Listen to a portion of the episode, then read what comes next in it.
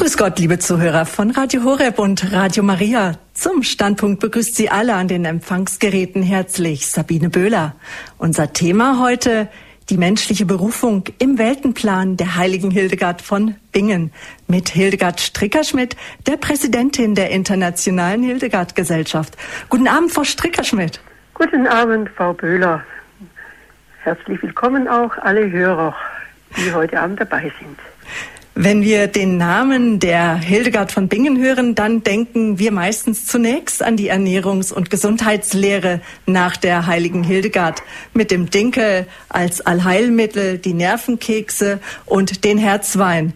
Doch das eigentliche Anliegen der heiligen Hildegard oder sagen wir besser, das Anliegen Gottes reicht viel weiter. Er will ihr eine Weltsicht schenken, die aus seiner Weisheit stammt und die sie aufschreiben soll zum tieferen Verständnis des Schöpfungs- und Erlösungswerkes Gottes für den Menschen. Hildegard sagt selbst, von Gott werden ihr Visionen gezeigt, die sie mit den inneren Augen ihres Herzens ohne Ekstase wahrnimmt und die dann mit dem inneren Ohr von einer göttlichen Stimme erklärt werden, was zu sehen ist und was es zu bedeuten hat. Von sich selbst soll sie nichts dazufügen oder weglassen. So entsteht Hildegards erstes großes Werk Scivias Lucis, wisse die Wege des Lichtes. Und das ist nicht für sie, also die heilige Hildegard gedacht, sondern für Menschen, die bereit sind, die Weisheit Gottes anzunehmen. Sie schreibt oft als Abschlusssatz, wer wachenden Auges sieht und gespannten Ohres hört, der reiche diesen geheimnisvollen Worten, die mir, dem Lebendigen einströmen, den umarmenden Kuss. Das heißt, dies alles sind Geschenke für den, der bereit ist, sie liebend und glaubend anzunehmen, die göttlichen Weisheiten. Erst ab 1925 sind Hildegards Werke aus dem Lateinischen übersetzt worden und damit einem größeren Kreis von Menschen zugänglich geworden. Das Jubiläumsjahr 1998 zu ihrem 900. Geburtstag brachte eine wahre Flut von Veröffentlichungen in wissenschaftlichen Abhandlungen, Büchern, Vorträgen und Seminaren. Zu finden war Begeisterung, Verehrung, sachliches Interesse, exakte Forschung, aber auch viel Skepsis, Vorurteile und Ablehnung bis hin zu Diffamierung und Spott. Die Kirche, liebe Zuhörer von Radio Horeb und Radio Maria Südtirol, feiert am 17. September den Todestag der heiligen Hildegard. Sie gilt als Patronin der Naturwissenschaftler und Sprachforscher. Wer von Ihnen, liebe Zuhörer, versucht hat, die Originaltexte von Hildegard zu lesen, der wird bemerkt haben, das ist der Geduldbedarf, die Worte zu verstehen und zu deuten. Ihre Schriften, die Weisheit Gottes, sind Geschenke für uns und sie sind verpackt. Beim Öffnen dieser Geschenke, um im Bild zu bleiben, hilft uns auch heute Abend wieder die Hildegard-Kennerin Hildegard Strickerschmidt aus Bingen. Die gebürtige Lindauerin beschäftigt sich seit mehr als 30 Jahren intensiv mit den Schriften der Hildegard von Bingen. Seit 1982 hält sie Vorträge und Seminare um die Vision, die Heilkunde der heiligen Hildegard, also den Plan Gottes uns Menschen zu eröffnen. Vor zehn Jahren, das war 1998, ist sie mit ihrem Mann nach Bingen gegangen. 1999 wurde Frau Strickerschmidt zur Präsidentin der Schweizer Internationalen Hildegard Gesellschaft benannt. Im heiligen Jahr 2000 übernahm Hildegard Strickerschmidt die Redaktion der vierteljährlich erscheinenden Hildegard Zeitschrift der Internationalen Hildegard Gesellschaft. Einer ihrer Lieblingssätze ist, Vorsicht, wen die Hildegard mal am Wickel hat, den lässt sie nicht mehr los. Frau Strickerschmidt, das müssen Sie uns jetzt erklären. Was meinen Sie damit? Wie hat die Hildegard Sie an den Wickel genommen? Eigentlich sehr unerwartet. Ich wollte mich einfach einmal erkundigen, wer war diese Frau, was hat sie geschrieben, was ist der Inhalt ihrer von Gott gewirkten Erkenntnisse. Ich habe damals das Buch von Professor Schipperkes, Die Heilkunde, gelesen und äh, da war es um mich geschehen, ganz kurz gesagt, es ist die umfassende Sicht der Zusammenhänge zwischen Gott, Kosmos und Mensch, die ich in dieser Form vorher und nachher nie mehr wiedergefunden habe. Und deswegen lässt sie mich nicht mehr los. Äh, es ist hoffnungslos. Es ist hoffnungslos, weil Sie auch sehr viel Tiefe spüren in den Visionen der heiligen Hildegard. Sie haben mehrere Bücher geschrieben. Ihr neuestes Buch, das ist äh, das Buch äh, Geerdete Spiritualität bei Hildegard von Bingen, neue Zugänge zu ihrer Heilkunde. Erklären Sie uns ganz kurz, was bedeutet das für Sie Heilkunde? Das ist für Hildegard von Bingen und jetzt natürlich auch für mich äh, die zentrale Frage, das zentrale Anliegen, wie kann der Mensch heil werden und wie kann er sein Heil wirken. Und diese beiden Bereiche, das Heilwerden in dieser Welt, dass ich mit all den Kräften wirken kann, die Gott mir geschenkt hat, und das ewige Heil erlangen, das Gott für uns bereitet hat, das sind die Zentralfragen. Mhm. Herausgreifen möchte ich noch das Buch, das ist leider nicht mehr auf dem Markt erhältlich, nämlich das Buch Streit um Hildegard von Bingen herausgreifen. Was hat Sie damals, 1998, zum 900. Geburtstag der heiligen Hildegard bewogen, das Buch zu schreiben, Frau Strickerschmidt? Genau das, was Sie vorher angesprochen haben, dass nämlich sehr, sehr viel Literatur, Vorträge, Artikel über Hildegard erschienen mhm. sind, die eben zum Teil zustimmend waren, objektiv war, aber doch ein ganzer Teil, der Verwirrung gestiftet mhm. hat, der die Hildegard, ich möchte schon sagen, diffamiert hat und äh, das habe ich nicht mehr ausgehalten. Mhm. Es ging um die Heilkunde, es ging um den Esoterikvorwurf, es ging darum, Hildegard als Feministin zu bezeichnen, als Powerfrau. Äh, es waren einfach Unklarheiten, Ungereimtheiten und falsche Darstellungen, die mich nicht ruhen ließen. Mhm, mhm. Doch immer wieder, auch heute noch, werden wir Christen verunsichert, was die Glaubwürdigkeit der inneren Schau der heiligen Hildegard betrifft.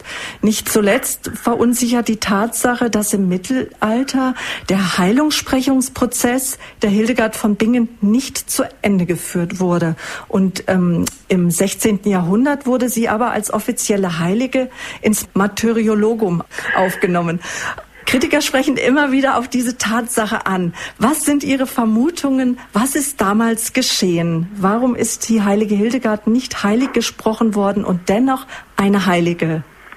Nun gut, die Vorgänge um diesen eingeleiteten Heiligsprechungsprozess bereits 50 Jahre nach ihrem Tod, äh, das waren vielleicht ja vielleicht ein Politikum, warum Rom ewig mahnen musste und Mainz keine Unterlagen mehr beigebracht hat. Da sind Vermutungen im Gange, die ich auch nicht absolut aufklären kann. Aber dann scheint im 14. Jahrhundert wieder diese Frage der Heiligsprechung aufgegriffen worden zu sein. Uns fehlen noch die Unterlagen, was genau passiert ist. Aber eben dann im Jahre 1584 wurde Hildegard in das Heiligenverzeichnis, in das sogenannte, sogenannte Martyrologium der Kirche als Heilige der Kirche aufgenommen, also vollwertige Heilige der Kirche und sie hat an ihrem Sterbetag eine eigene heilige Messe, ein eigenes Messformular, das nur den wirklich anerkannten Heiligen der Kirche zusteht. Mhm, und das ist jährlich am 17. September, ja. je nachdem auf welchen Wochentag auch dieser 17. September fällt. Ja. Frau Stricker-Schmidt, bevor wir nun Ihren Vortrag hören über die menschliche Berufung im Weltenplan der Hilde, heiligen Hildegard von Bingen, lassen Sie uns noch auf das Leben Hildegards blicken. An welchen Orten wirkte die heilige Hildegard von Bingen? Nun, der Geburtsort steht nicht einwandfrei fest, aber sie lebte dann in der ersten Hälfte ihres Lebens auf dem Disibotenberg in der Nähe von Bad Kreuznach im Nahetal. Da wirkte sie sehr im Stillen, war nicht bekannt, eigentlich wusste kaum jemand von ihr, aber sie schreibt, dass sie von Kindheit auf mit dieser Gabe der inneren Schau begnadet war, als sie sah Dinge, die andere Leute nicht sahen. Und äh, sie hat es zuerst ausgeplaudert, dann für sich behalten, weil sie gemerkt hat, wie die Menschen über sie den Kopf geschüttelt haben, mhm. sie für verrückt erklärt haben. Also diese Gabe in ihrem Inneren Dinge zu sehen, die anderen Menschen verborgen sind, hat sie wohl seit ihrer Kindheit. Und äh, das hat sie durch das ganze Leben begleitet. Sie wird deswegen auch als Visionärin bezeichnet, als Seherin, die Seherin vom Rhein. Und sie durfte Einblick nehmen in die tiefen Geheimnisse Gottes, der Schöpfung des Menschen. Und äh, wenn jemand, äh, auch heute ist das ja nicht unüblich, zu behaupten, Hildegard äh, hätte ja vielleicht eine krankhafte Veranlagung gehabt, dann sage ich immer, wer so etwas behauptet, sollte bitte zuerst einmal einiges von ihren Schriften gelesen haben, um festzustellen, ob das die Worte einer Verrückten sind oder ob das ewige Weisheiten Gottes sind, die Hildegard da weitergibt. Und die Weisheiten Gottes, die sind ja in vier großen Visionsschriften zusammengefasst worden oder aufgeschrieben worden. Welche sind das? Das erste ist das von Ihnen schon genannte, das Liber Civias Lucis, das Buch, das heißt, wisse die Wege des Lichtes. Zehn Jahre hat sie damit geschwitzt, wie sie sagt. Und dann folgen sieben Jahre mit ihrem Buch über die Geheimnisse, die Gott in die Natur gelegt hat, die verschiedenen Kräfte. Es wird heute üblicherweise nicht als Visionswerk bezeichnet, aber sie selbst schreibt, dass die gleiche Schau, die ihr das Buch Scivias zu erklären gegeben hat, auch diese geheimen Kräfte der Natur geoffenbart hat. Das dritte Buch ist das Liber Vitae Meritorum, meist übersetzt mit Buch der Lebensverdienste, in dem diese Tugenden und Laster beschrieben werden, die wir ja schon seit einem Jahr hier in der Lebenshilfe behandeln. Das letzte große Werk ist das Liber Divinorum Operum, das Buch der göttlichen Werke, auch zehn Jahre. Es ist ein gewaltiges Werk und wie immer oder meistens bei den Menschen, dass das Alterswerk das ausgereifteste ist. Und die Gedanken, die ich Ihnen heute bringen will, sind auf weiteste Strecken aus diesem Buch der göttlichen Werke. Mhm. Außerdem hat sie noch einen reichen Briefwechsel gehabt, hat äh, Musik geschrieben, hat verschiedene kleinere Schriften verfasst. Was wissen wir, das noch ganz kurz zum Abschluss unseres Vorgespräches, was wissen wir denn über das öffentliche Wirken der heiligen Hildegard von Bingen, Frau Stricker-Schmidt? Ja, ich bin jetzt hängen geblieben am Diese Bodenberg. Mhm. Sie verließ den Diese Bodenberg mit 49, äh, 50 Jahren und zog nach Bingen, wo sie ein eigenes Kloster auf dem Robertsberg gegründet hat. Und diese Zeit, diese zweite Hälfte, war die Zeit ihres öffentlichen Wirkens, wo sie von der Öffentlichkeit, von der Kirche, vom Papst und Kaiser anerkannt war und gefragt wurde in verschiedensten Lebenslagen. Da passierte alles das, was wir heute von ihr wissen. Die Menschen kamen zu ihr um Rat, Sie hat ihnen in Krankheiten und Lebensschwierigkeiten geraten. Und sie hat eben vielen auch die Fragen nach Gott und nach dem inneren Sinn des Lebens beantwortet. Mhm. Und selbst Chronisten berichten ja auch, dass auf ihre Fürsprache hin, dass Menschen von Leiden auch befreit wurden. Ja, da gibt es eine ganz lange Liste in diesen Heiligsprechungsakten, wo Menschen durch das Gebet der heiligen Hildegard geheilt wurden. Und auch nach ihrem Tod sollen an ihrem Grab viele Gebetsheilungen geschehen sein. Dankeschön bis hierhin, Frau Strickerschmidt. Freuen wir uns, liebe Hörerinnen und Hörer, nach einer kurzen Musik auf den Vortrag von Frau Strickerschmidt, die menschliche Berufung im Weltenplan der heiligen Hildegard von Bingen.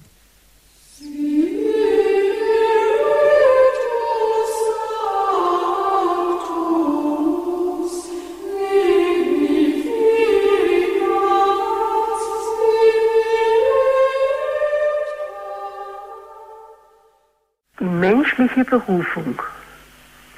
Im Weltenplan, ich möchte sagen, wie es die heilige Hildegard von Gott her gesehen hat. Ich habe mich gefragt, was steckt eigentlich hinter diesem Thema? Die menschliche Berufung. Ich denke, da steht die Frage dahinter, wer bin ich eigentlich? Wozu bin ich hier auf dieser Welt? Woher komme ich? Wohin gehe ich? Hat das alles einen Sinn? Ich glaube, diese wesentlichen Fragen stecken hinter diesem Thema. Und da finde ich einen ganz passenden Satz der Heiligen Hildegard dazu. Sie sagt, schaue dir diesen Menschen doch einmal an. Heißt, sie lädt uns ein, uns selber anzuschauen. Nicht Fernsehen zu gucken, nicht weite Reisen zu machen, sondern einfach mich selber einmal anzuschauen. Und dann sagt sie auch gleich dazu, O Mensch, du weißt nicht einmal, wer du selbst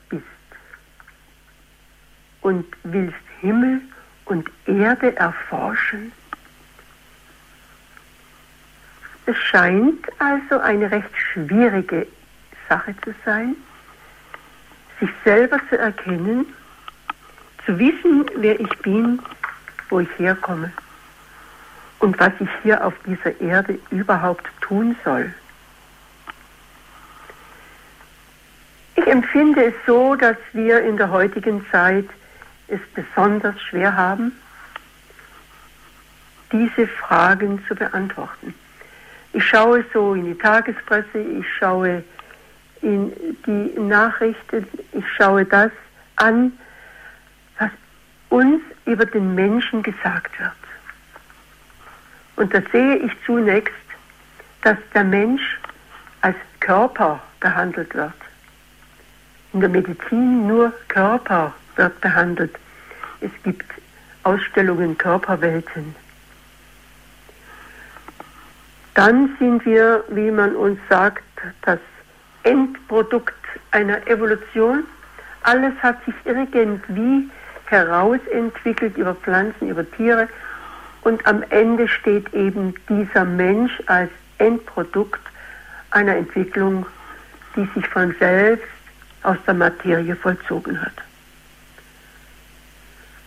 Ich atme, ich verdaue, ich genieße vielleicht auch, ich produziere, ich konsumiere und zum Schluss sterbe ich. Kann das wirklich alles sein? Und am Schluss, wenn ich sterbe, bin ich nur noch eine Materie, die man entsorgen muss. War das der Sinn und der Auftrag meines Lebens? Ich kann mich damit nicht einverstanden erklären. Es gibt natürlich eine sehr, sehr wichtige für uns wegweisende Antwort durch Jesus Christus als Christen. Und nun gibt es viele Menschen, die wir als Heilige bezeichnen, die einen direkten Zugang haben zu Gott, zu Christus. Ich sage immer, bei uns ist in dem Kanal zu Gott immer wieder Sand im Getriebe. Wir haben den Kanal nicht ganz rein. Wir können das nicht alles so gut empfangen, was von Gott kommt. Aber wir haben zum Glück die Heiligen, die ihren Kanal etwas sauberer hatten. Wir kennen Heilige, die hatten sich sehr gemüht, hatten dunkle Zeiten ihres Glaubens zu bestehen.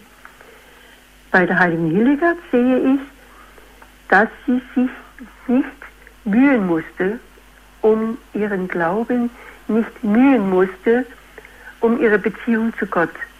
Denn ihr wurde geschenkt, dass sie in diesem Lichte Gottes ihr Leben lang leben durfte. Ist doch eigentlich wunderbar und erstrebenswert. Aber bei genauem Hinsehen entpuppt sich dieses Leben als sehr, sehr schwierig. Denn der Mensch erträgt es offenbar nicht, so überschüttet zu werden, das überschätzt seine Kräfte. Hildegard wäre sehr, sehr oft krank, weil sie diese Aufträge, die Gott ihr gegeben hat, nicht erfüllen wollte. Also sie ist eine Frau, deren Glauben, so wie ich das sehe, nicht angefochten war, die aber unter dieser besonderen Begabung Gottes Weisheiten zu erfassen, sehr, sehr gelitten hat. Und so möchte ich das auch verstanden haben, nicht als etwas ganz Tolles, was schon praktisch im Himmel angesiedelt ist, sondern etwas, was sehr, sehr auf dieser Erde verankert wird. Hildegard von Bingen war eine Mystikerin, sie hat die Geheimnisse Gottes erfahren und sie war vor allem eine Prophetin, die diese Geheimnisse Gottes den Menschen weitergegeben hat. Schauen wir uns doch einmal an, was sie zu unserem Thema zu sagen hat. Zu diesem Thema die menschliche Berufung im Weltenplan Gottes, wie es die heilige Hildegard gesehen hat. Sie sagt, der Mensch ist das große Wunderwerk Gottes. Und er ist geschaffen, um schöpferisch zu sein. Das große Wunderwerk Gottes. Schauen wir doch einmal uns selber an. Schau dir diesen Menschen doch einmal an. Kann ich mich als großes Wunderwerk Gottes annehmen?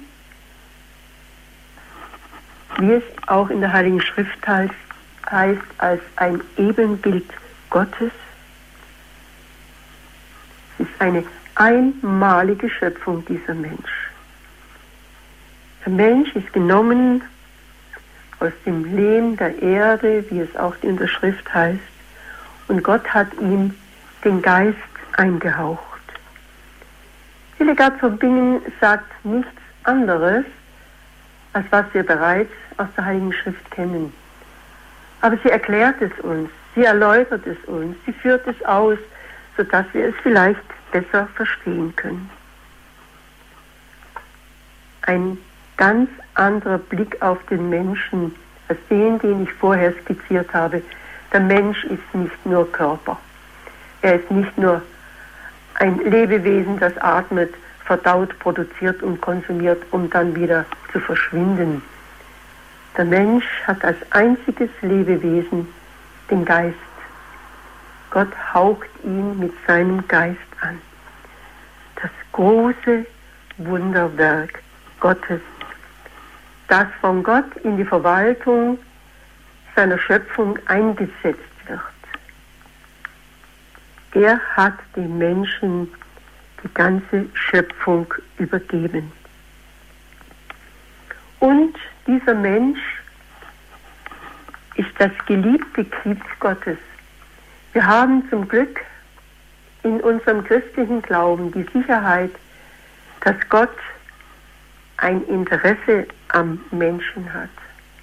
Er hat sogar seinen Sohn in die Welt geschickt, damit er ihn rette und erlöse und auf den richtigen Weg führe. Hildegard sagt, Gott hat am Menschen sein großes Wohlgefallen und er liebt ihn sehr. In welcher Religion wird uns das noch so deutlich gesagt? Also der Mensch ist komponiert aus Materie und Geist, sagt Hildegard, aus dem Leben der Erde und dem Geisthauch aus Gott. Das begründet seine große Stellung und seine Berufung. Dabei ist bei Hildegard die Vernünftigkeit des Menschen das Zeichen für seine Gottebenbildlichkeit. Sie sagt, der Schöpfer schenkte dir den vorzüglichsten Schatz, nämlich die lebendige Einsicht, weil er dich sehr liebt, weil du sein Geschöpf bist. Durch das Wort Gottes ist der Mensch vernunftbegabt und empfindungsfähig. Und deshalb kann der Mensch etwas bewirken. Die Tiere können nur aufgrund ihrer Instinktgebundenheit handeln, so wie es eben ihrer Natur eingegeben ist. Sie können nicht daraus heraus. Ein Hund wird keine Mäuse fangen wie eine Katze oder wird nicht singen wie ein Vogel. Das sind lauter eingegebene Verhaltensweisen. Auch der Geist Gottes wirkt auch in den Geschöpfen, aber eben auf eine gebundene Weise, nicht in der freien Form wie beim Menschen. Und deswegen hat der Mensch auch eine ganz besondere Verantwortung. Er muss seine Werke ausrichten nach der besseren Einsicht.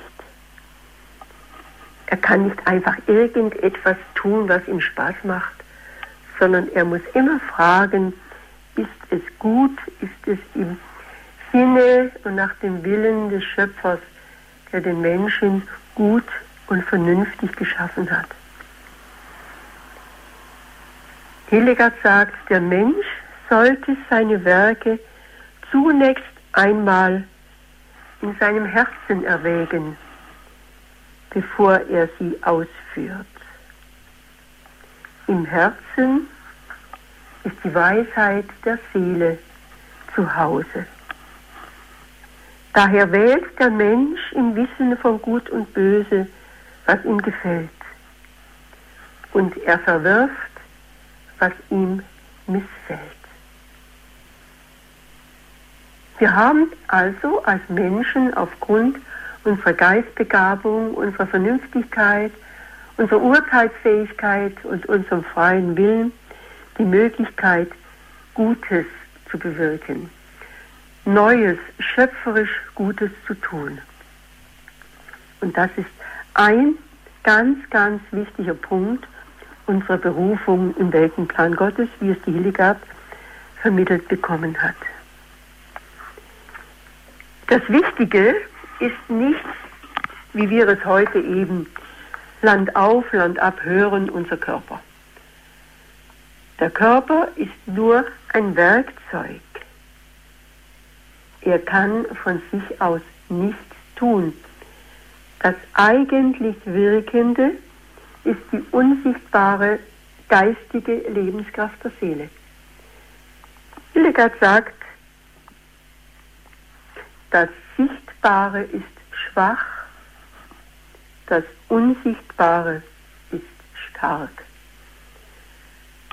Wir können uns das schon klar machen, zum Beispiel an der Elektrizität.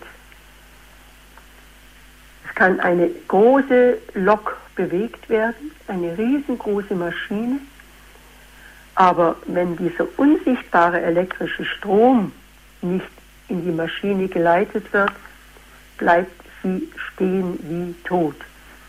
Die ganzen wirkenden Kräfte, die wir heute kennen, von der schlimmen Atomkraft angefangen, Radioaktivität, sieht man nicht, hört man nicht, riecht man nicht.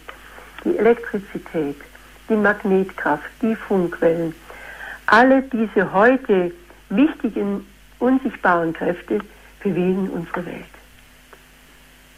Und so ist auch unsere geistige Seele die wirklich wirkende Kraft in unserem Leib. Hildegard sagt, sie ist wie der Saft im Baum und durchdringt den ganzen Organismus. Und diese Seele ist eine vernünftige Kraft.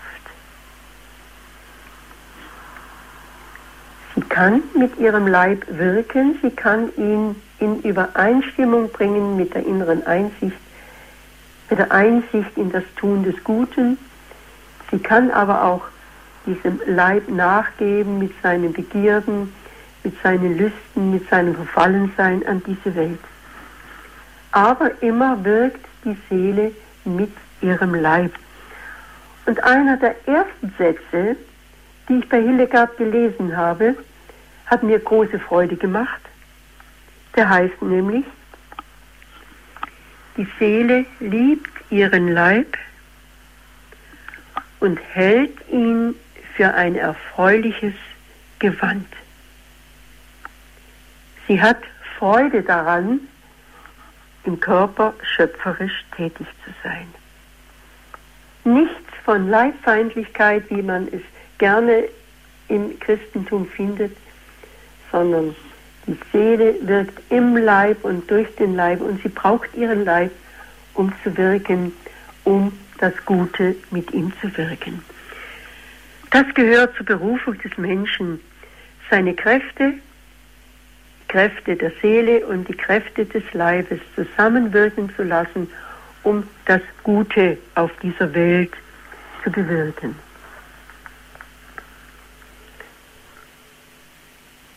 Und was sollen wir bewirken? Was sollen wir denn tun? Früher im Katechismus hieß es, wozu sind wir auf Erden? Die Antwort lautete, um Gott zu dienen, ihn zu lieben und in den Himmel zu kommen. Aber es war nicht klar, wo, wie das aussieht, Gott zu dienen. Bei Hildegard wird es eben etwas deutlicher. Wir können ihm nur dienen in dieser Welt, mit den Möglichkeiten, die wir haben, mit den Geschöpfen, mit den Voraussetzungen, die er uns gegeben hat. Und da gibt es ein schönes Bild, von dem ich denke, dass es uns heute mehr sagt als den Menschen zu Hildegards Zeit. Hildegard sagt, die Erde ist die Fabrika Dei, ist die Fabrik Gottes. Ich weiß nicht, ob die Menschen damals sich unter Fabrik etwas vorstellen konnten. Die Erde ist die Fabrik Gottes und die Menschen sind die Werkleute. Es hat sozusagen jeder Mensch seine eigene Werkbank und seine eigene Aufgabe in diesem großen Werk, in dieser großen Fabrik und er soll diese Aufgabe nach dem Willen des Schöpfers und nach den Fähigkeiten ausfüllen, die ihm verliehen worden sind. Das ist schon ein faszinierender Gedanke.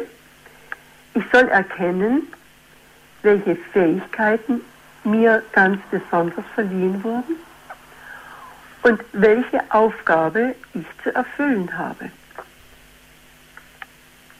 geht mir immer wieder auf, wie wichtig es ist, dass die Fähigkeiten verschieden verteilt sind. Ich könnte nie ein Chirurg sein. Völlig unmöglich. Ich könnte nie diese blutige Geschichte machen. Ich könnte auch nie ein Lokführer werden, mit dieser Technik umgehen.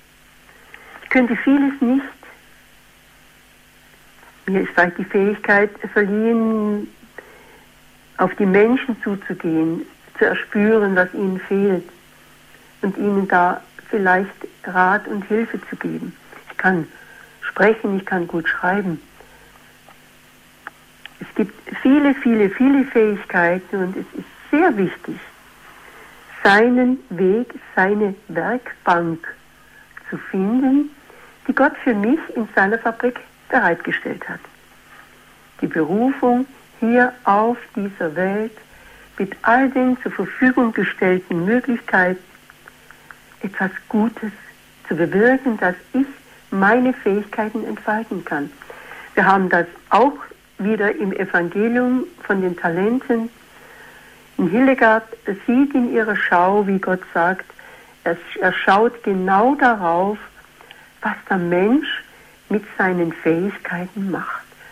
Er erwartet, dass er all diese Geschenke, diese Anlagen auf Zins anlegt heißt, dass wir nicht einfach die Hände in den Schoß legen und sagen, das kann ich nicht, das will ich nicht, sondern erwartet, dass wir unsere Fähigkeiten auf Zins anlegen, dass da etwas daraus wird, dass wir diese Fähigkeiten vermehren, dass das Gute, die Liebe und die Freude vermehrt werden in der Welt, dass die Welt eine gute Entwicklung nimmt. Der Mensch heißt Geist am Werk. So heißt es der Hildegard. Geist am Werk. Am Werk mit dem Leib, am Werk mit der ganzen Schöpfung.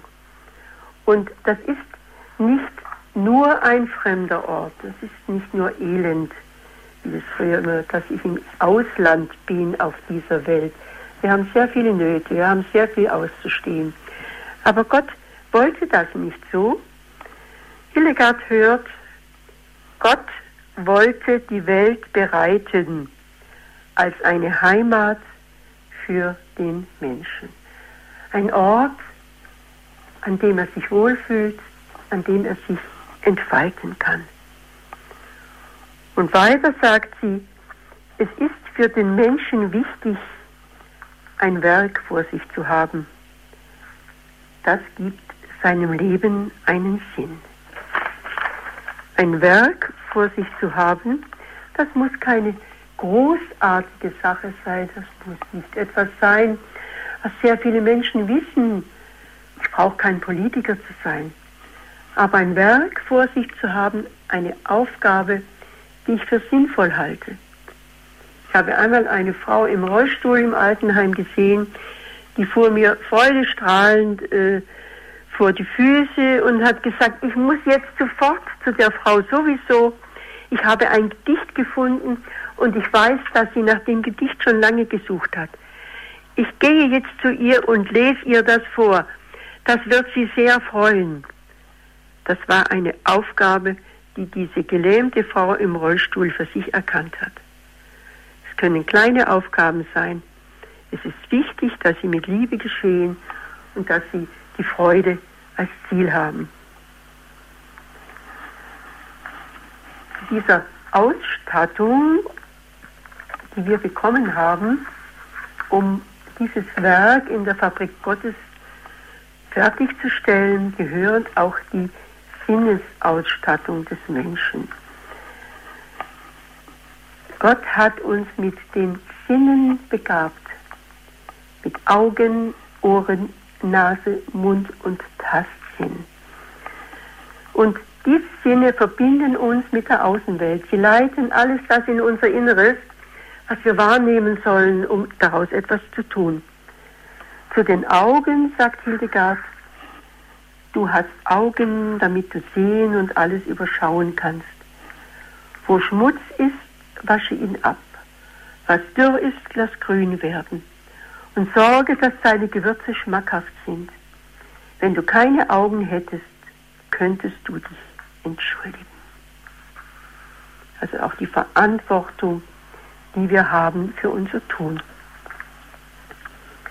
Noch einen wichtigen Gedanken möchte ich kurz anschneiden, die Kräfte, die uns Gott gegeben hat, das sind auch unsere Kräfte, die wir aus der Natur ziehen. Der Mensch ist verwandt mit aller Kreatur. Vom Herzen des Menschen geht ein Weg zu allem Geschaffenen. Der Mensch ist gleichsam das Licht aller übrigen Geschöpfe. Wir können nur mit der Natur, mit den Geschöpfen wirken, die Gott geschaffen hat und nicht gegen sie, was wir heute ja sehr oft tun. Noch ein wichtiger Gedanke zu unserer Berufung in dieser Welt gehört, dass wir sehen, dass unser Wunderwerk Gottes geschwächt wurde durch den Abfall von Gott. Wir sind nicht so stark, wie wir gerne sein möchten. Wir sind oft widersprüchlich und wir sind angewiesen auf die Hilfe Gottes. Wenn ich sehe, dass ich mein Werk nicht so vollbringen kann, wie ich es könnte, wie es Gott vielleicht will, dann muss ich Gott um Hilfe bitten. Und dann gibt, sagt Hildegard, gibt Gott mir die Speise des Lebens. Das ist die Eucharistie gemeint, weil ich ihn gebeten habe, mich nicht kraftlos zu lassen. Dann brennt der Mensch ganz und gar in der Gottesliebe. Also dieses Gebet um Hilfe für unsere Schwachheit ist bei Hildegard ganz, ganz wichtig. Und dann kommen wir auch nicht in den Hochmut. Denn es könnte ja sein, wenn ich mich als großes Wunderwerk fühle, dann brauche ich ja keine Hilfe mehr. Aber das wissen wir alle, es ist nicht so. Wir sind geschwächt, wir sind widersprüchlich, wir sind anfällig für das Böse. Aber Gott gibt uns seine Hilfe, wenn wir ihn darum bitten. Und noch ein ganz wichtiger Gedanke zum Schluss. Wenn wir oft uns minderwertig fühlen, sagen, ach, du bist schuldig geworden, du kannst ja doch nichts und der Herrgott mag dich nicht mehr, ich bin kein Wunderwerk mehr vor Gott. Das ist nach der Schau der heiligen Hildegard völlig falsch. Sie sagt, der straffällig gewordene Mensch wird von Gott mehr geliebt als der Mensch im ursprünglichen Zustand. Mensch, tue Buße und bessere dich, dann will ich dir meine Barmherzigkeit zeigen und ewiges Leben schenken, hört Gott, hört Hildegard Gott sprechen. Und sie sagt, zeige ihm deine Wunden und erbitte von ihm die Arznei. Denn Gott verspäht die Verwundeten nicht und verachtet nicht die Schmerzen derer, die in ihrer Verlassenheit zittern. Ein wunderbar tröstlicher Text, der uns zeigt, wie sehr uns Gott liebt und gerade dann liebt, wenn wir Hilfe brauchen. Aber die Aufforderung, was du dann von Gott erbittest, das tue auch dem anderen Menschen. Salbe auch du die Menschen mit Barmherzigkeit und Trost, wie es der Sohn Gottes getan hat. Auch da sollen wir zeigen, dass wir Gottes Kinder sind und in seinem Geiste und in seiner Liebe handeln. Das ist vielleicht der tiefste Sinn der menschlichen Berufung im großen Weltenplan Gottes.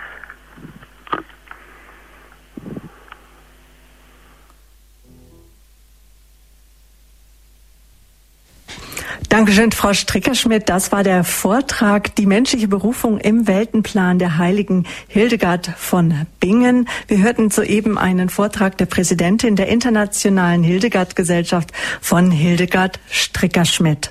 Mein Name ist Sabine Böhler. Willkommen im Programm von Radio Horeb und Radio Maria. Willkommen zum Standpunkt.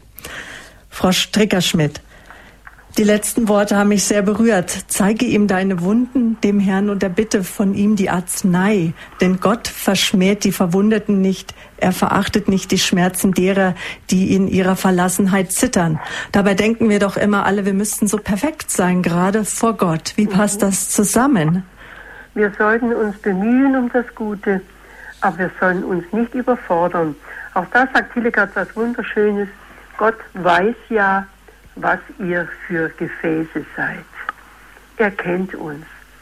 Und er will, dass wir ehrlich sind und er will, dass wir ihn anrufen als Vater, der uns helfen kann. Das andere grenzt schon ganz schnell an Hochmut. Wenn ich zu perfekt wäre, dann würde ich für andere sehr, sehr erschreckend sein. Mensch, tue Buße, bessere dich, dann will ich dir meine Barmherzigkeit zeigen und ewiges Leben schenken. Das ist auch so ein Wort, das die heilige Hildegard gehört hat. Ja.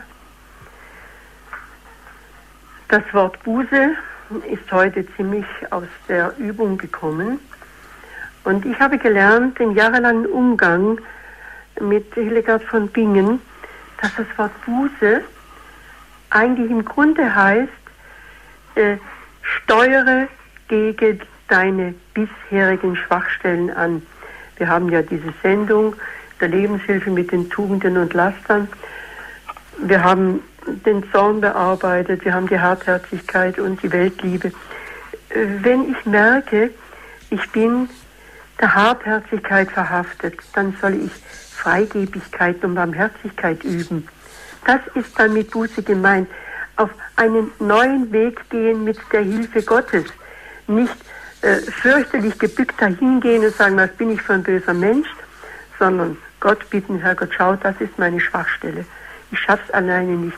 Bitte hilf mir, den neuen Weg zu gehen. Das ist mit Buße gemeint. Tränen der Reue, davon spricht sie auch. Wie ist denn das Wort Reue in dem Zusammenhang zu verstehen? Reue ist auf jeden Fall nicht etwas, was mir ein anderer aufoktroyieren kann. Mhm. Es kann mhm. mir nicht ein anderer verordnen, du musst jetzt bereuen. Reue kommt aus dem Innen, aus dem Innersten heraus, wenn ich spüre, oh, da habe ich etwas getan, was mir, dem anderen oder Gott oder vielleicht sogar einem anderen Geschöpf sehr, sehr geschadet hat. Und so kann es mit mir nicht weitergehen. Ich bin erschüttert über mich. Das Wort Zerknirschung ist heute auch nicht mehr in, aber ich glaube, das bringt es ganz gut heraus. Ich bin über mich zerknirscht, so, so richtig Kleinholz. Mein Gott, wie konnte mir das passieren? Das ist die Reue. Nicht, dass ich da irgendwelche Absichtserklärungen gebe, sondern lieber Gott, so weit ist es mit mir gekommen und dann kann ich über mich weinen. Und das ist bei Hildegard der Anfang der Heilung. Sagt sie, und die Reue ist eine wirkliche Medizin. Die Tränen der Reue schädigen zwar die Augen auch etwas, aber weil sie das Gemüt erleichtern, haben sie am Schluss die Freude als Ziel. Das sind schon sehr tiefe Gedanken, die man natürlich nicht in zwei Minuten hier bearbeiten kann. Tiefe Gedanken sind auch vielleicht bei Ihnen, liebe Hörerinnen und Hörer von Radio Horeb und Radio Maria, jetzt bei diesem Vortrag hochgekommen. Sie können uns anrufen. Sie sind eingeladen, sich mit uns auszutauschen.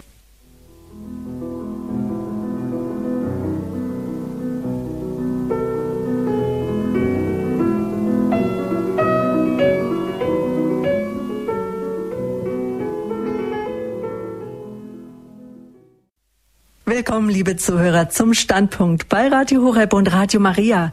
Die menschliche Berufung im Weltenplan der heiligen Hildegard von Bingen ist unser Thema heute Abend mit Hildegard Stricker-Schmidt, der Präsidentin der Internationalen Hildegard-Gesellschaft. Ich möchte uns die Eckpunkte des Vortrages noch einmal in Erinnerung rufen. Eckpunkte waren, dass Gott uns aus Geist und Materie, also dem Leib, komponiert hat Gott hat uns ausgestattet mit seiner Weisheit und Vernunft. Die Geist-Seele ist die unsichtbar im Leib wirkende Lebenskraft. Wir Menschen sind der Verwalter von Gottes Werk. Denn Gott übergab uns die ganze Schöpfung. Wir Menschen sind verwandt mit allen Kreaturen und anfällig sind wir für das Böse. Doch Gott liebt den gefallenen Menschen mehr als den Menschen im leuchtenden Urzustand weil er mehr Barmherzigkeit braucht. Der Mensch ist bereit durch Gottes Liebe. Zeigen wir ihm, dem Herrn, unsere Wunden, damit er uns heilen kann.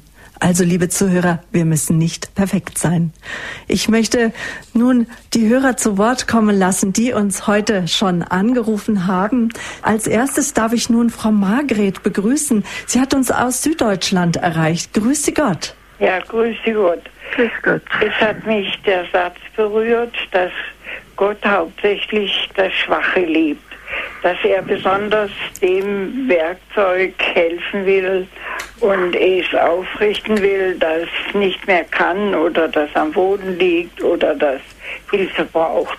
Nun, wenn es sich handelt, um, wie es in unserem Falle ist, um einen Menschen, um einen sehr starken Mann, der sehr intelligent ist, hoch äh, 77 Jahre alt, noch Bücher geschrieben hat mhm. und jetzt gelähmt ist durch einen Schlaganfall, sich völlig verändern muss in seiner Wohnung, in seinem ganzen Dasein und es ihm furchtbar schwer fällt, diese Veränderung vorzunehmen. Wie gehe ich mit so einem Menschen um?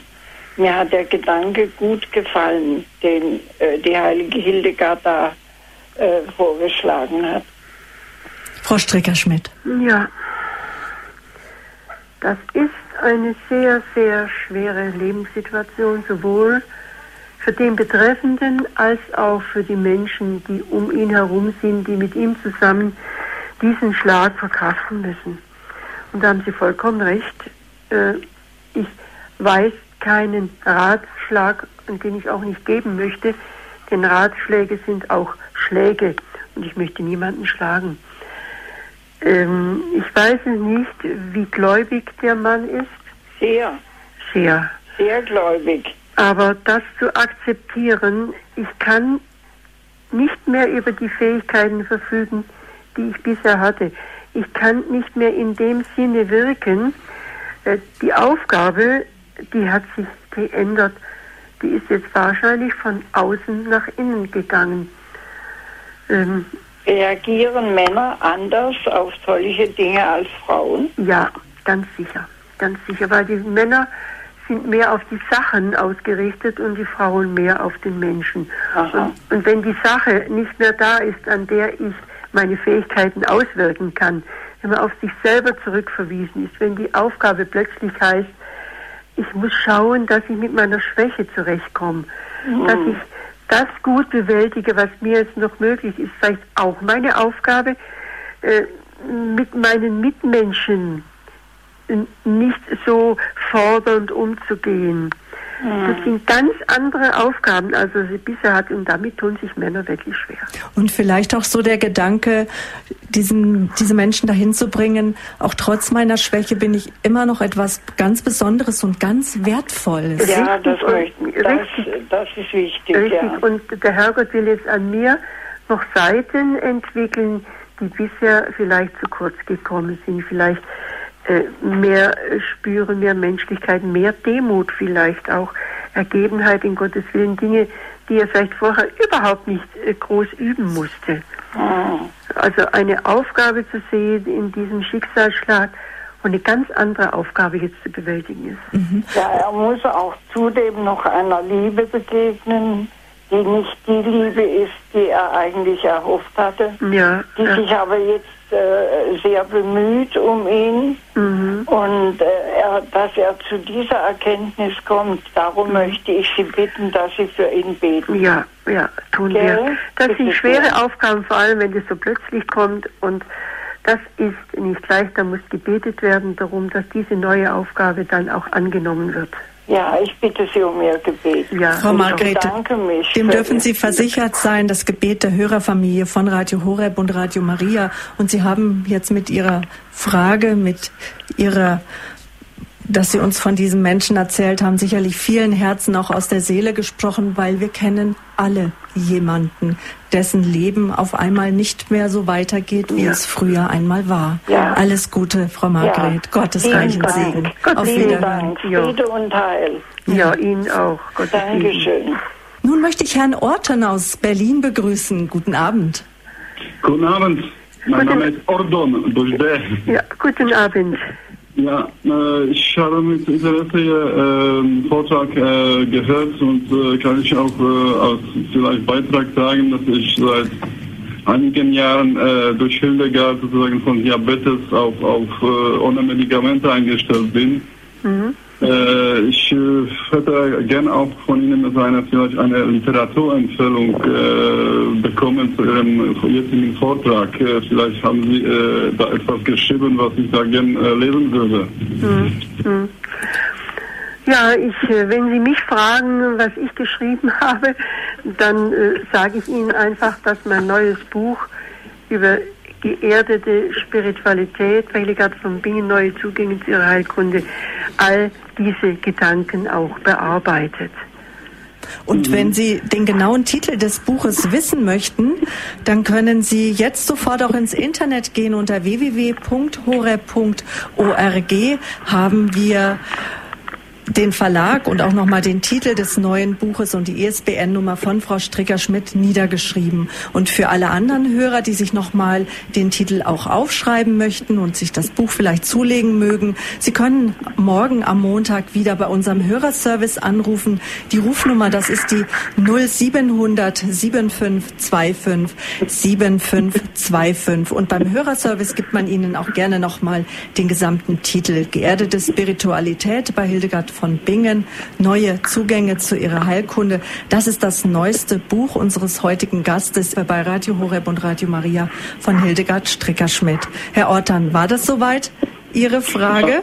Ja, ich hätte mich einfach nur äh, dazu gern äh, geäußert, dass einfach die äh, Frau ist für mich eine großartige äh, Person und ich bewundere jeden, der sich damit so, äh, wie Frau äh, Steckerschmidt einfach engagiert, diese äh, Frau bekannt zu machen. Das also mit der Frau meinen Sie die heilige Hildegard von Bingen, ja, richtig, beeindruckt ja. sie und ich bin auch froh, dass es Menschen gibt, die sich mit den Schriften unserer Heiligen, den Heiligen der Kirche beschäftigen und wir diese Sendung machen können. Dankeschön für Ihren Anruf. Herzliche Grüße ja, nach Berlin. Dankeschön. Auf Wiederhören. Wiederhören. Ja, unser Thema ist ja heute Abend die Berufung, nämlich die menschliche Berufung im Weltenplan der heiligen Hildegard von Bingen. Nun ist ja dieser Titel der Sendung sehr umfassend, sehr global, Frau Stricker-Schmidt. Aber dennoch wirkt ja jeder von uns so in seinem eigenen Wirkbereich. Und in diesem kleinen Wirkbereich können wir schon Großes tun.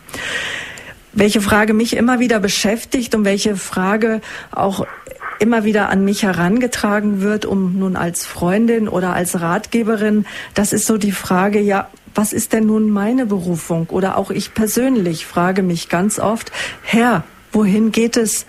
Was ist nun mein Weg? Wo möchtest du mich haben? An welcher Stelle? Frau Stricker-Schmidt, das ja. ist eine Frage, die uns Menschen immer wieder rumtreibt. Ja. Und eine Frage, die, wo ich manchmal das Gefühl habe, vielleicht gibt es da gar nicht so die rechte Antwort drauf. Oder bin ich jetzt gerade zu pessimistisch? Nein, ich glaube nicht, dass es die Antwort gibt. Ähm, mir steht auch die Situation vor Augen, dass jemand bestimmte Gaben und Fähigkeiten hat und sagt, ich bin ganz sicher, dass das der Plan Gottes ist, dass ich das tun sollte und es geht einfach nicht. Es kommen Widerstände, es werden Pläne vereitelt. Und dass man dann wirklich fragt, ja Herr, was willst du denn von mir? Soll ich jetzt diese Fähigkeiten nicht ausüben? Wo geht mein Weg hin? Ich glaube, diese Frage stellen sich viele Menschen. Und dann eben zu fragen, vielleicht gibt es Dinge, die nicht so in meinem Kopf drin sind, aber ich sehe die Entwicklung so und so laufen scheinbar will der Herr noch etwas anderes von mir. Äh, bei dem äh, Herrn, beim ersten Anruf habe ich das auch so empfunden. Plötzlich geht es nicht mehr darum, was könnte ich am besten, sondern was steht für mich noch als Aufgabe an, was ist bisher vielleicht nicht bearbeitet worden. Wo muss mich Gott noch schleifen und feilen? Äh, ich denke, eine Antwort gibt es hierauf überhaupt nicht, sondern nur Fragen an den Herrn, die jeder Einzelne dann aus seiner Situation stellen muss. Lassen wir nun die nächste Hörerin zu Wort kommen. Es ist Hiltrud Lauer. Sie hat uns aus der Nähe von Marburg, also aus dem Hessischen, angerufen. Grüße Gott. Grüße Gott, Frau Böhle und äh, Frau Strickerschmidt. Ja, grüß Gott. Ähm, ich möchte mich ganz herzlich bedanken für Ihren Vortrag und äh, ich schätze ihn sehr. Ich höre alle Ihre Vorträge und habe heute auch mal eine Frage an Sie. Ja. Und zwar haben Sie gesagt, dass äh, auch Hildegard äh, gesagt oder geschrieben hat, die Seele fühlt sich im Leib wohl. Mhm. Mhm. Äh, wie ist das nun zu verstehen?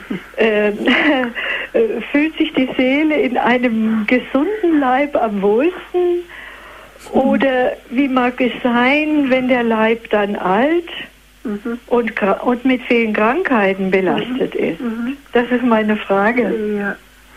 Also die Seele möchte sich wohlfühlen. Das heißt, die Seele liebt ihren Leib.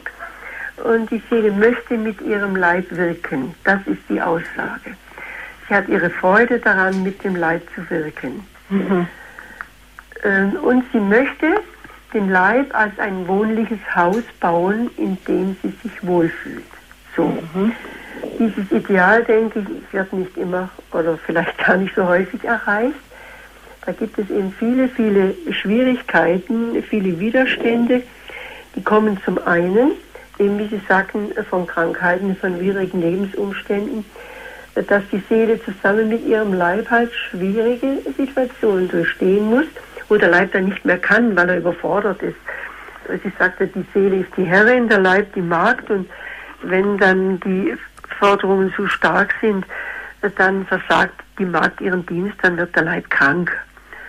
Und die andere Sache, warum das nicht klappt, äh, liegt darin, dass wir nicht das Gute tun äh, dass wir erkannt haben, diese Nachlässigkeit, die bei Hildegard ja immer wieder angeprangert wird, äh, warum schläfst du dein, in deiner Nachlässigkeit?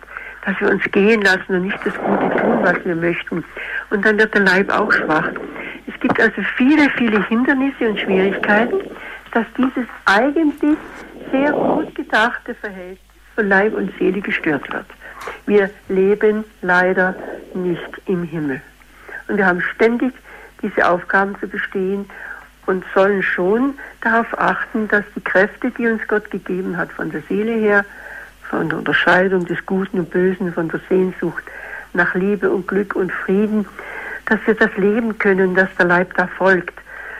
Aber er folgt eben nicht immer, sei es eben durch Krankheiten, durch Widrigkeiten, durch Nachlässigkeiten. Wir haben immer irgendetwas zu kämpfen und dieser Glückszustand und dieser vollkommene Zustand des Wohlfühlens ist nach meiner Lebenserfahrung eben äh, oft nicht von Dauer, sondern nur vorübergehend. Ich möchte noch mal auf die Frage von Frau Lauer auch eingehen, Frau Stricker-Schmidt. Frau Lauer, habe ich Sie auch richtig verstanden, äh, dass es Ihnen darum geht, liebt denn Gott auch einen Leib, der vielleicht auch von Krankheit heimgesucht wurde? Ja, Bin ich genau. Dann das war auch äh, in, mhm. inhaltlich äh, auch ein Teil meiner Frage. Ah ja, das ist eigentlich keine Frage.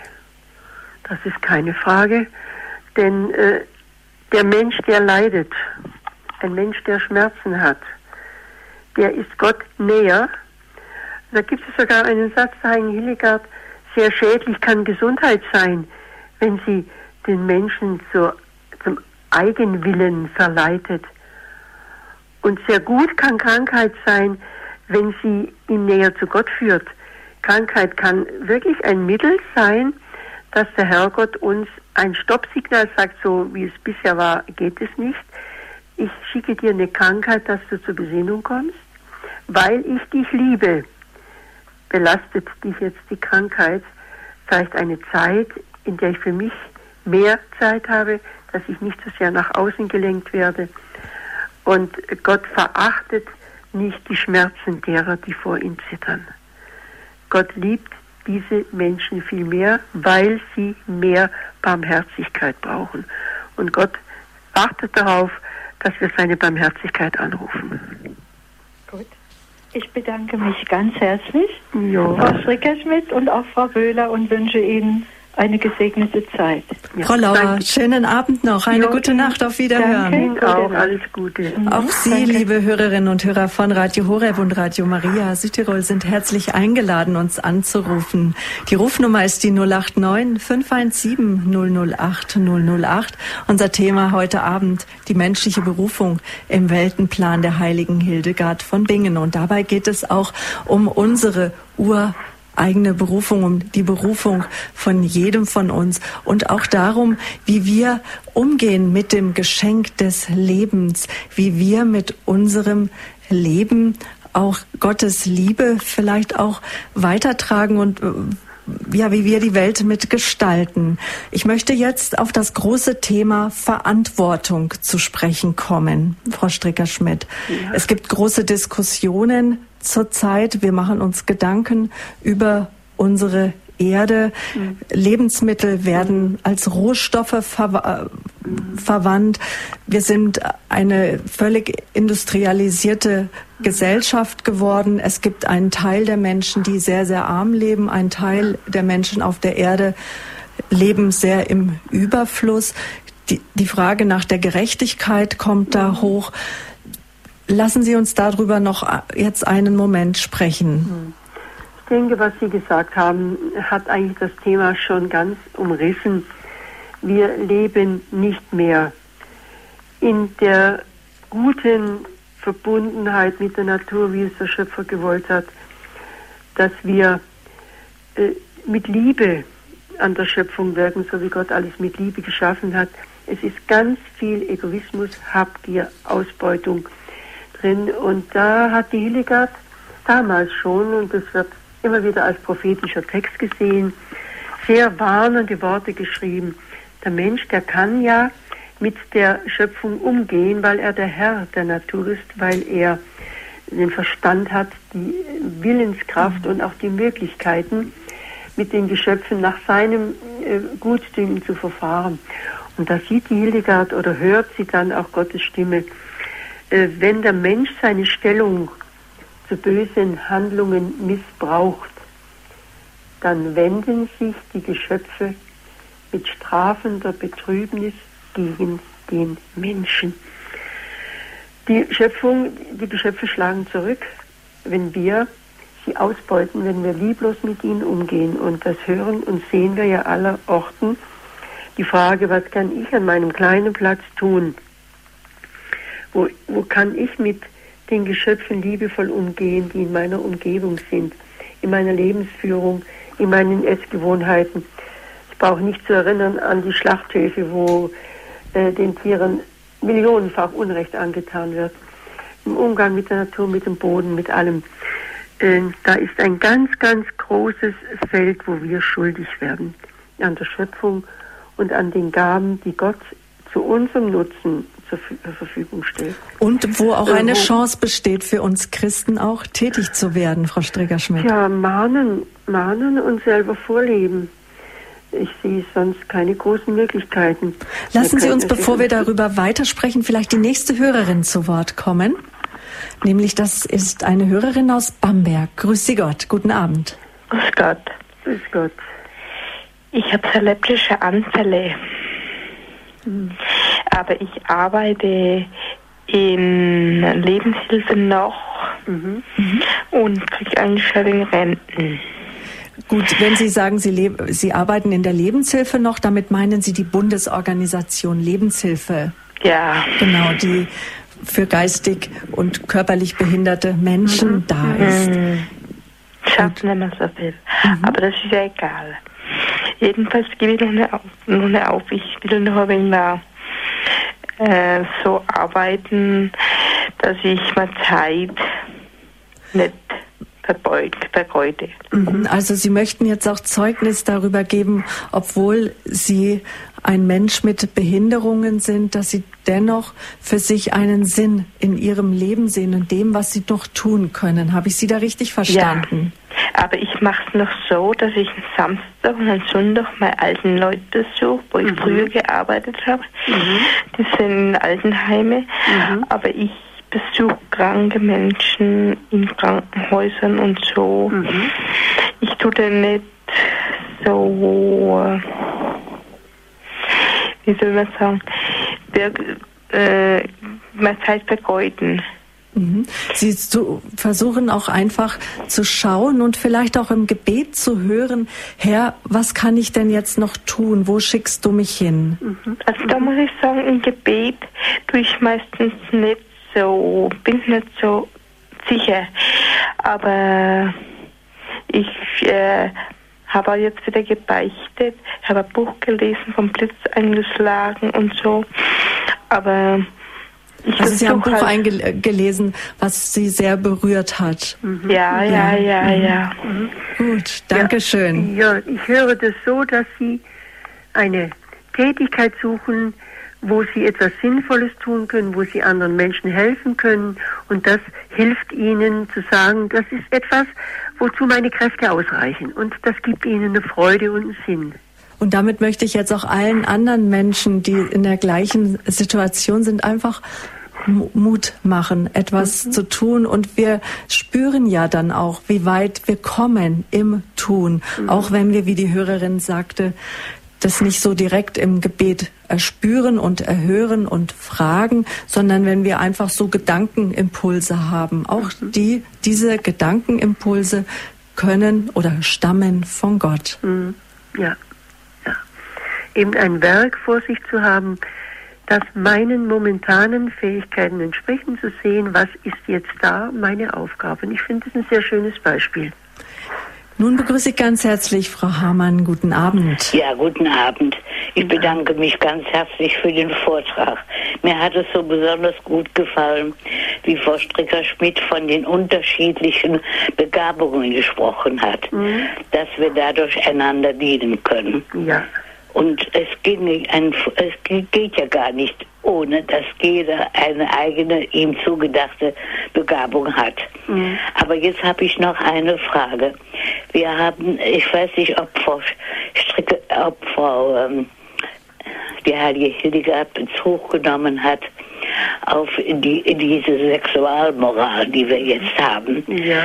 Der Pfarrer, der ähm, Pater Boab hat mal den Ausspruch getan, 2005.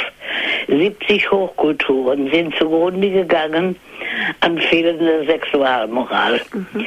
Und innerhalb, drei, innerhalb von drei Generationen. Mhm. Ja. Ich habe den Eindruck, wir sind schon bald in der dritten Generation. Mhm. Äh, hat äh, Frau Stricker-Schmidt da irgendeine Zukunft gesehen, wie man sich daraus retten kann oder bestätigt sie das? Diesen Ausspruch. Dankeschön für diese Frage, Frau Hamann. Ja, ich, ich höre am, am Radio. Zu. Dankeschön, auf Wiederhören. Auf Wiederhören. Ja, natürlich hat Hildegard etwas zur Sexualität gesagt, eigentlich relativ viel. Sie hat keine Scheu äh, vor der menschlichen Sexualität. Sie sieht das als einen ganz wichtigen Teil unseres Lebens, als Sexualität als Ausdruck der Liebe zwischen Mann und Frau. Natürlich gehört es in die Ehe. Und sie sieht aber auch die verheerenden Auswirkungen der sogenannten Wollust, wo es nur noch um sexuelle Befriedigung geht, ohne Liebe, ohne Rücksicht auf den anderen, nur noch um meine Lust. Und wie diese Haltung, es ist auch ein Laster, diese Wollust, den Menschen von innen heraus zerstört.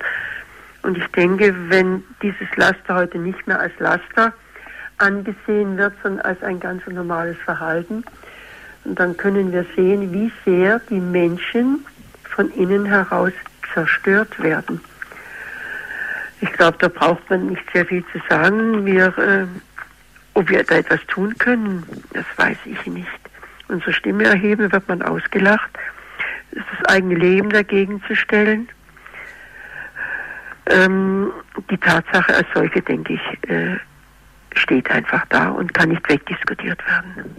Es ist ja ein wunderbares Werk entstanden aus den ähm, Mittagsansprachen von Papst Johannes Paul II., die Theologie des Leibes. Ich denke, da ist alles sehr gut zusammengefasst, wie Gott sich auch die Leibhaftigkeit von uns Menschen, ob wir nun zölibatär leben oder in der Ehe leben, wie Gott sich das gedacht hat. Und es ist empfehlenswert, sich dieses Werk zu eröffnen für sein Leben und auch vielleicht, dass man Gedanken bekommt, die man dann Menschen weitergehen kann, wo man merkt, da ist so kein rechtes Verständnis auch von dem Umgang mit der eigenen Sexualität. Mhm. Das ist so, das spricht so den ersten Teil Ihres Vortrages an, wo Sie ja uns schon gesagt haben, was auch die heilige Hildegard gesagt hat, der Mensch ist aus Geist und Leib kombiniert. Und das ist ja etwas, was uns in diesem irdischen Leben sehr oft auch gefangen hält, nämlich die Bedürfnisse mhm. des Leibes. Mhm. Genau. Und die Hildegard steht immer in einer, ja, ich sagte schon, in einer positiven Haltung zur menschlichen Sexualität, aber eben in der richtigen Ordnung und immer verbunden mit der Liebe zwischen Mann und Frau und natürlich bei Hildegard als christlicher, auch katholischer Mystikerin ist sie natürlich ganz streng, äh, nur innerhalb der Ehe ist diese Sexualität als Ausdruck der gegenseitigen Liebe Gott gewollt. Da mhm. beißt die Maus keinen Faden ab. Wenn es auch noch so unmodern ist. Sie haben auch mit ausgeführt, dass Gott Weisheit und Vernunft ist. Und gerade vielleicht auch in Bezug auf die Leiblichkeit ja. oder ob es jetzt nun auch die Gelüste sind, ob es jetzt sich ja. auch um Essen dreht, um einfach Dinge, wo wir wissen, die tun uns nicht gut, aber mhm. wir tun sie aus irgendeinem mhm. Grund trotzdem. Mhm. Aber wir dürfen uns darauf verlassen, mhm. dass wir auch einen gewissen Anteil Vernunft haben. Aber wie setze ich die Vernunft gut ein? Äh, richtig, gut, dass Sie das ansprechen. Da gibt es einen wunderschönen Satz, Herr Hildegard. Auch in den Zeugungsorganen blüht die Vernunft, sodass der Mensch weiß, was er zu tun und zu lassen hat. Im Grund weiß es der Mensch, wenn er nicht sagt, ich will aber nicht, ich möchte das gern anders haben, ich äh, füge mich meiner inneren Erkenntnis nicht, weil ich es anders haben möchte. Auch in den Zeugungsorganen blüht die Vernunft, sodass der Mensch weiß, was er zu tun und zu lassen hat. Gut, dass Sie noch auf diese Sache zu sprechen kommen. Im Grund wissen wir es. Hm. Was uns gut tut und was richtig ist und was eben auch vor Gottes Augen gut ist. Hm. Können wir in diesem Zusammenhang auch nochmal über diesen Satz sprechen, das Sichtbare ist schwach und das Unsichtbare ist stark? Weil das war jetzt auch ein Beispiel oder auch ein Ausspruch, den die heilige Hildegard von Gott sozusagen gehört hat, der mich sehr beeindruckt und auch zum Nachdenken angeregt hat. Mhm, mhm. Das wäre natürlich schon ein eigenes Thema, weil es gibt zum Beispiel auch neue Erkenntnisse der Gehirnforschung, dass der ganze Organismus, dass die biologischen Signale im Organismus durch geistig-seelische Impulse gesteuert wird.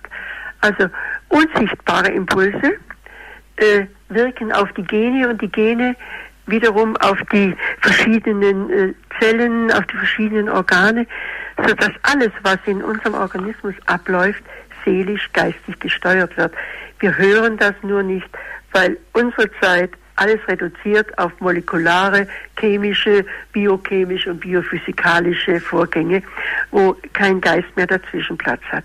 Dieses, diese Gedanken sind für uns heute so fremd, weil man nicht mehr sehen will, dass der Mensch eine Seele hat. Und da möchte ich doch den einen Satz noch anbringen, der mich immer wieder äh, ganz tief berührt.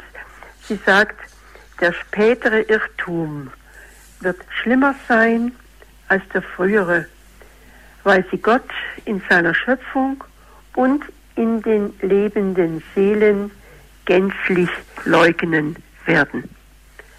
Gott wird geleugnet in der Schöpfung, Gott wird geleugnet in der Seele. Und ich habe schon den Eindruck, dass wir in dieser sogenannten späteren Zeit leben mit diesem schlimmen Irrtum. Das fällt mich öfter an. Mhm. Frau Strickerschmidt, das nehme ich gerne als einen Ihrer letzten Gedanken der heutigen Standpunktsendung, die menschliche Berufung im Weltenplan der heiligen Hildegard von Bingen. Das ist das Thema heute Abend. Vielleicht fassen Sie jetzt einfach noch mal zusammen oder was, was möchten Sie uns, Ihren Hörern jetzt so mit auf den Weg geben heute Abend? Vielleicht auch als für, für ein Gebet, auch als, äh, ja, möchte sagen, was mir in diesem Zusammenhang ganz wichtig geworden ist, dass ich, jeder, jeder Mensch, ein geliebtes Kind Gottes ist. Jeder, auch ich, bin ein Wunderwerk Gottes. Wir dürfen sagen, ich bin ein Kind Gottes, ich habe eine wunderbare Ausstattung. Und da, darüber dürfen wir uns freuen und dankbar sein und sagen, ich habe viele, viele Möglichkeiten von Gott bekommen. Aber zugleich dann die Demut, äh, dieses wunderbare Bild hat sich einen Riss bekommen. Äh, es ist etwas beschädigt worden. Aber es ist noch vorhanden.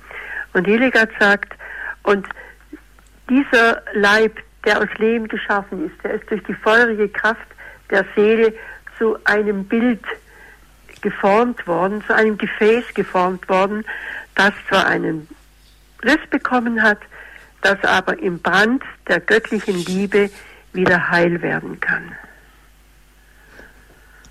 Dankeschön, Frau Stricker-Schmidt. Liebe Hörerinnen und Hörer von Radio Horeb, wir sind am Ende unserer heutigen Standpunkt-Sendung. Frau Stricker-Schmidt, Ihnen alles Gute, Gottes reichen Segen. Auf Wiederhören. Schön, dass Sie unser Gast waren, Frau ja, Stricker-Schmidt. Danke, auch herzlichen Dank und Gottes Segen für Sie und alle Hörer. Auf Wiederhören. Wiederhören. Ja, liebe Hörerinnen und Hörer, wenn Sie diese Sendung noch einmal hören möchten, wir haben sie für Sie hinterlegt in unserem Podcast auf www.horeb.org.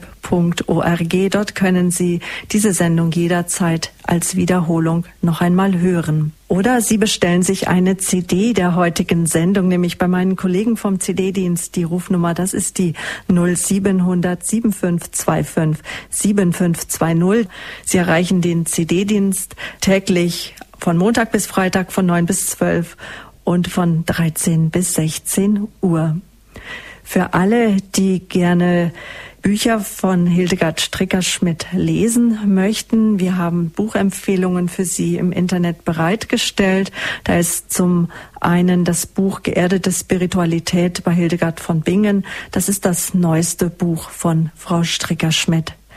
Ja, vielleicht interessieren Sie sich auch für die internationale Gesellschaft Hildegard von Bingen, dessen Präsidentin unser heutiger Standpunktgast war. Auch diese Informationen finden Sie im Internet unter www.hore.org oder Sie surfen einfach auf der Webseite der Hildegard Gesellschaft. Das ist www.hildegard-gesellschaft.org. Ja, liebe Hörerinnen und Hörer, zum Abschluss unserer heutigen Standpunktsendung möchte ich Ihnen noch ein Wort der heiligen Hildegard mit auf den Weg geben. Nämlich durch den Menschen sorgt Gott für uns, dass all seine Werke sich entfalten. Ihm hat er die ganze Schöpfung eingeprägt und überlassen. Soweit die Worte der heiligen Hildegard. Hören wir auf Gottes Wort und fragen jeden Tag neu, Herr, was willst du von uns? Was kann ich dazu beitragen, dass sich dein Werk in mir entfaltet? Mein Name ist Sabine Böhler. Ich möchte mich für heute Abend von Ihnen verabschieden. Haben Sie noch eine gute, gesegnete Nacht?